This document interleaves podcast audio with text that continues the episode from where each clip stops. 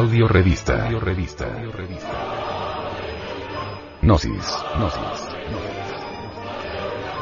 Edición, 223 diciembre del 2012.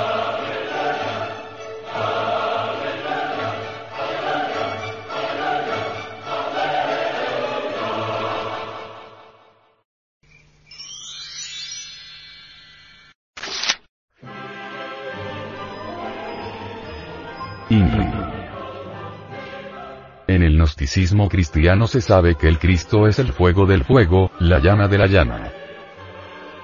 Sobre la cruz del Redentor del mundo está escrita la palabra sagrada INRI. Ignis natura renovatur integran, es decir, el fuego renueva incesantemente la naturaleza. INRI es el fuego. INRI es el Cristo. Tratar de descubrir la naturaleza y la esencia del fuego es tratar de descubrir al Cristo, cuya real presencia se ha manifestado siempre bajo la apariencia ígnea. La ardiente. Éxodo 3. 2.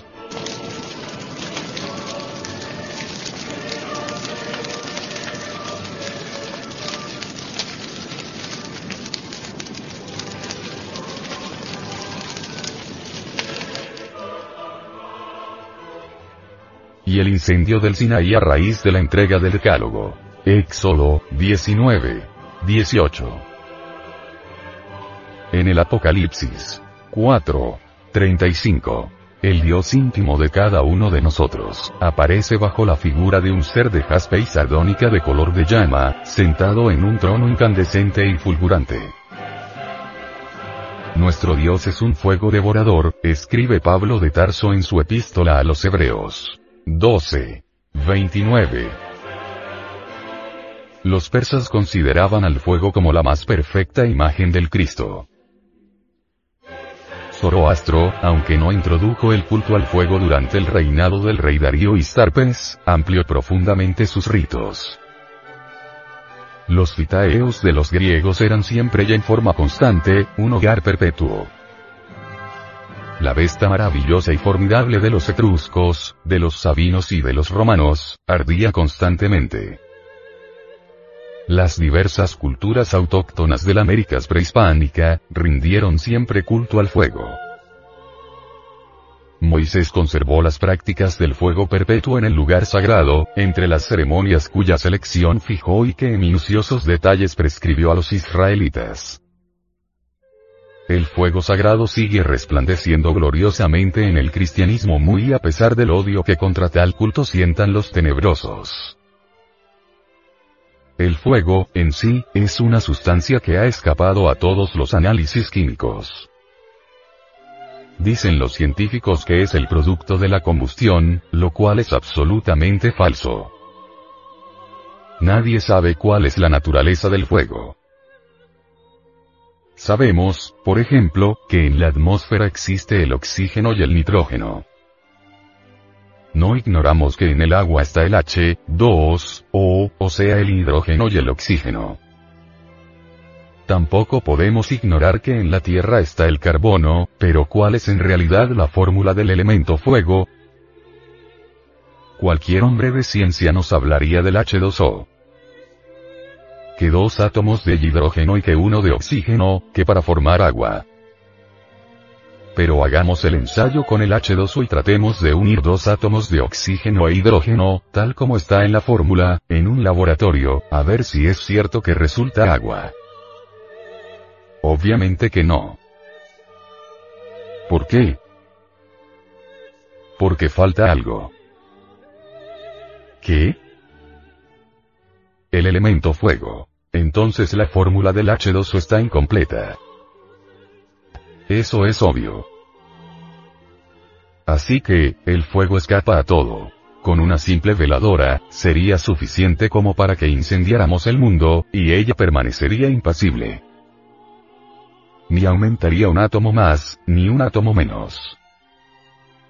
De cualquier veladora encendemos otra veladora, y otra, y otra, y otra, y quemamos un depósito de gasolina, hacemos explotar un depósito de dinamita, y sigue el fuego, y quemamos el mundo y la veladora sigue igual. impávida, como si nada hubiera sucedido. ¿Qué clase de sustancia es esa, que se burla de los químicos y que hace tantos prodigios y, sin embargo, permanece la misma, impasible? Realmente que la sustancia del fuego es divina. Ahora, a nosotros los gnósticos, solamente nos interesa la parte oculta del fuego, la llama de la llama, la asignatura astral del fuego, que es lo divinal, es eso que vemos allí, en la cruz, ese INRI. Así que, la liberación del ser humano no sería posible fuera del fuego. Solo trabajando con el fuego podríamos nosotros conseguir la liberación final. Los mundos, por ejemplo, no son sino granulaciones del FOAT, del fuego. Eso es obvio. La doctrina que nosotros enseñamos, es la doctrina del fuego. Los libros gnósticos han sido escritos con carbones encendidos, y entre el crepitar incesante de las llamas, el gnosticismo hace llegar el conocimiento secreto a la humanidad. Bien sabemos que tras del fuego hay maravillas. El advenimiento del fuego es el evento cósmico más extraordinario, el fuego nos transforma radicalmente. Es útil recordar el caos de los antiguos. El fuego sagrado de Zoroastro. O el Atashberan de los Parsis. El fuego de Hermes. El fuego de Elmes, de los antiguos germanos. No se confunda Hermes con Elmes, recordemos el relámpago fulgurante de las Cibeles. La antorcha de Apolo. La llama del altar de Pan el fuego inextinguible en el templo de la Acrópolis y en el de Vesta. La llama de fuego del yelmo de Plutón. Las chispas brillantes en los sombreros de los dioscuros, en la cabeza de las gorgonas, en el yelmo de Palas y en el caduceo de Mercurio. Es útil recordar el famoso Tarra, egipcio. El Zeus Cataibates griego, que desciende del cielo a la tierra según Pausanias. Las lenguas de fuego de Pentecostés. La zarza flamígera de Moisés, idéntica al tunal ardiendo en la fundación de México. La columna de fuego del Éxodo. La lámpara inextinguible de Abraham. El fuego eterno del abismo sin fondo o pleroma. Los vapores fluidos del oráculo de Delpos. La luz sideral de los Rosacruces. En la casa de los adeptos indostanes. La luz astral de Lipas Levi. El Od de Reichenbach. El Sichod y la fuerza ecténica de Turi. Los rayos de Blondot y de tantos otros. No son sino nombres distintos para las manifestaciones sin número de ese proteo misterioso que se ha llamado el Archaeus de los griegos. El Cristo es quien hace posible la existencia del universo en la aurora de cualquier creación. Conviene que entendamos mejor lo que es el Cristo. Que no nos contentemos con recordar la cuestión meramente histórica. Porque el Cristo es una realidad de instante en instante, de momento en momento, de segundo en segundo. Él es el Creador. El fuego tiene el poder de crear los átomos y de desintegrarlos, el poder para manejar las fuerzas cósmicas universales, etc. El fuego tiene el poder para unir todos los átomos y crear universos, como el poder para desintegrar universos. El mundo es una bola de fuego, que se enciende y se apaga según leyes. Así que el Cristo es el fuego. Por eso sobre la cruz verán ustedes las cuatro letras INRI, que significa Ignis Natura Renovatur Integran, que equivale al fuego renueva incesantemente la naturaleza. Ahora ha entendido, caro oyente, por qué a nosotros nos interesa la asignatura astral del fuego, la llama de la llama, lo oculto de lo oculto, el aspecto esotérico del fuego. Y es que en realidad el fuego es crístico, tiene poder para transformar todo lo que es, todo lo que ha sido, y todo lo que será. INRI es lo que nos interesa. Sin INRI no es posible que nosotros nos cristifiquemos.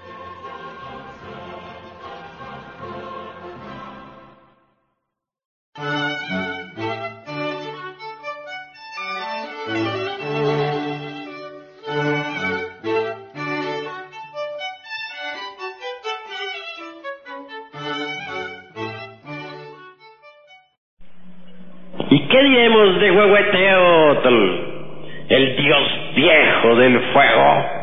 Un ídolo para los ignorantes ilustrados, una carcajada, un sarcasmo, una idolatría, un fetiche y nada más. Mas los gnósticos no pensamos así. Huehueteotl es el fuego universal que arde en esta creación. Recordemos que el Cordero de Dios que borra los pecados del mundo es el fuego. Sobre la cruz del mártir del Calvario está explicado el sentido del Cristo. Muchos volúmenes inmensos se han escrito para explicar al Cristo. Mas en verdad, con solo cuatro letras está explicado. Y esas cuatro letras están escritas sobre la cruz del Gólgota. Inri, ignis natura renovatur integram. El fuego renueva incesantemente la naturaleza. Cristo es el fuego que arde en esta creación. No debemos olvidar que el Cristo está crucificado en la tierra. El fuego del fuego es el Cristo. A nosotros nos interesa la llama de la llama, lo oculto de lo oculto, la asignatura astral del elemento ígneo. A nosotros nos interesa Huehueteotl, el dios viejo del fuego, el cordero que borra las, las faltas del mundo. Así que el Cristo cósmico nunca ha sido otra cosa más que el fuego. Hermanos, les he invitado a la reflexión, les he invitado al estudio esotérico de todos estos esplendores crísticos, gnósticos y antropológicos. Fuego es la vida. En realidad de verdad existimos con el advenimiento del fuego. Dejamos de existir cuando el fuego abandona la forma. Antes de que la falsa aurora apareciera sobre la tierra, aquellos que sobrevivieron al huracán y a la tormenta alabaron al fuego y a ellos se les aparecieron los heraldos de la aurora. El cordero con la cruz, cruz sostenida sobre una de sus patas, nos invita a la reflexión. La cruz es completamente fálica y iónica. Bien sabemos nosotros que el falus vertical al introducirse dentro del Jonis formal, hace cruz. La cruz, pues, es el elemento básico para el desarrollo del fuego sagrado en la espina dorsal del asceta gnóstico. representar al fuego en, como un cordero parecería como antitético como incongruente. Pero es que el Cordero de Dios es Cristo. Es el Cordero que se sacrifica por la humanidad. Es el fuego crucificado en la tierra. el fuego que debía arder en cada uno de nosotros mediante el, el esoterismo crístico. Amigos, al entrar nosotros en este análisis superlativo de algunos aspectos de la antropología gnóstica, no debemos olvidar también al elemento aire. Jamás deberíamos olvidar a Ejecatl, el dios del viento, el dios del movimiento cósmico. Ejecatl es un gran maestro, un ángel, es el señor del movimiento. Obviamente la ciencia del movimiento es profunda, terrible. Uno puede pasar años y años y años estudiando tal ciencia y no llegaría jamás a un límite. El movimiento cósmico está lleno de muchos misterios. Ejecatl, el dios del viento, es precisamente especialista en el movimiento cósmico. Más allá de todo esto hallamos nosotros precisamente a la madre del mundo. Ante ella tiemblan todos los elementales del elemento mineral, del elemento tierra. Así, queridos hermanos que hoy me escuchan, en el México antiguo se rindió culto a los dioses elementales de la naturaleza y del cosmos, con las danzas sagradas, con los ritos, con la oración, con la meditación, se invocaba a los deitusos del fuego, de los aires, de las aguas y de la tierra. Mas en el fondo de todos los misterios nunca dejaba de brillar la figura hierática y terrible de nuestro Señor Quetzalcoatl. Este Quetzalcoatl se pierde en la noche de los siglos. Cada sacerdote, se consideraba a sí mismo un Quetzalcoatl en Tula. Pero en el fondo lo que sucedía era que los sacerdotes que se cristificaban tomaban el nombre de Quetzalcoatl, el dios sol.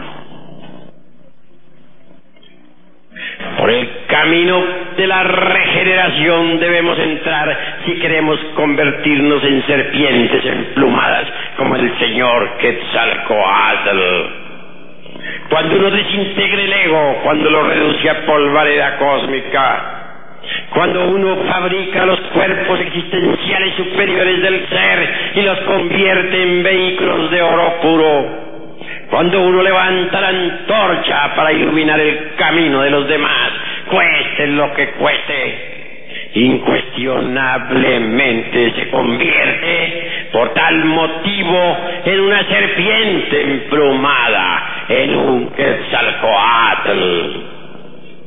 No bastaría solamente despertar el fuego sagrado, no bastaría solamente despertar el Kundalini Chakti para hacerlo subir por el canal medular espinal hasta el cerebro y pasarlo de allí al corazón. En realidad, de verdad, uno no, podría gozar de los, del poder contenido en los chakras, discos o ruedas magnéticas si no ha sido devorado previamente por la serpiente. Ahora debemos explicarnos aquellas palabras del Chilambalán de Chumayel. Es necesario ser devorados por la serpiente. Es urgente convertirnos en serpientes. En el Popol Vuh se cita el caso de, de Botán, digo, dispense. Este Botán era un dios del antiguo México. Este Botán también es citado en Escandinavia entre los nórdicos. Y dijo, yo pude penetrar por el orificio que conduce al interior de la tierra. Yo pude penetrar por ese camino lleno de serpientes, porque yo soy también una serpiente. Todo aquel que ha sido devorado por la serpiente se convierte en serpiente. Y Botán fue devorado por la serpiente. Los druidas en estado de éxtasis gritaban, soy una serpiente. Los egipcios también clamaban levantando sus brazos desde la cima de sus pirámides, mirando al desierto. Soy una serpiente. El, conde San Germán alguna vez dejó olvidada una nota sobre la mesa de un palacio. Decía, hace muchos miles de años estoy establecido en Isis. Y es que el conde San Germán era una serpiente. La sabiduría del antiguo México es eminentemente serpentina. En el México arcaico se rindió culto a la serpiente. Así, queridos hermanos gnósticos que hoy están presentes, os invito al despertar de la serpiente. Y más aún, deseo que cada uno de vosotros se convierta en serpiente.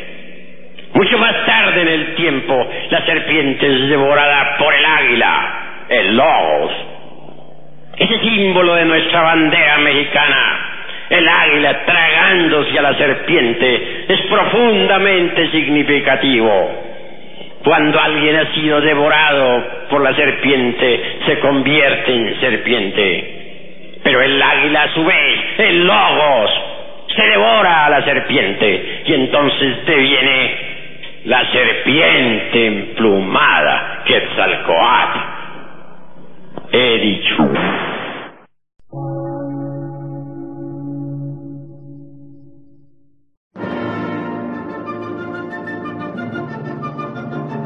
Emisora, gnóstica, transmundial. Por una nueva civilización y una nueva cultura, sobre la faz de la Tierra.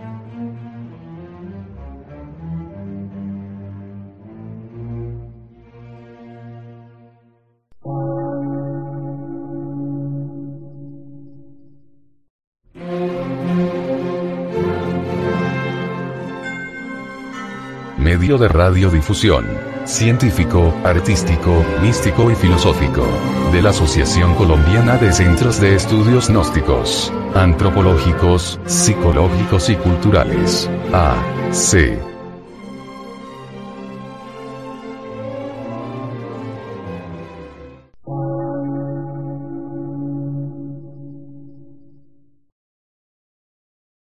Lectura en movimiento. Difusión sin fronteras.